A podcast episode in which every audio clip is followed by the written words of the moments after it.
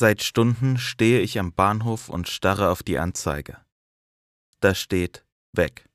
Fährt um 13.45 Ich glaube ihr nicht. Will ihr nicht glauben. Brauche den Zug nicht. Bin beleidigt durch diese Anzeige und im Nichtraucherbereich raucht eine Frau. Ich spreche sie an, wir plaudern über meinen Zug, der längst abgefahren ist.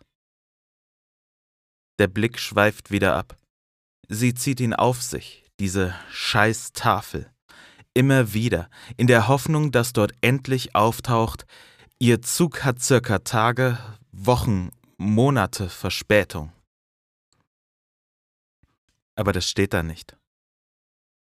Ich packe die Frau in meinen Koffer, lasse ihn stehen und gehe heim.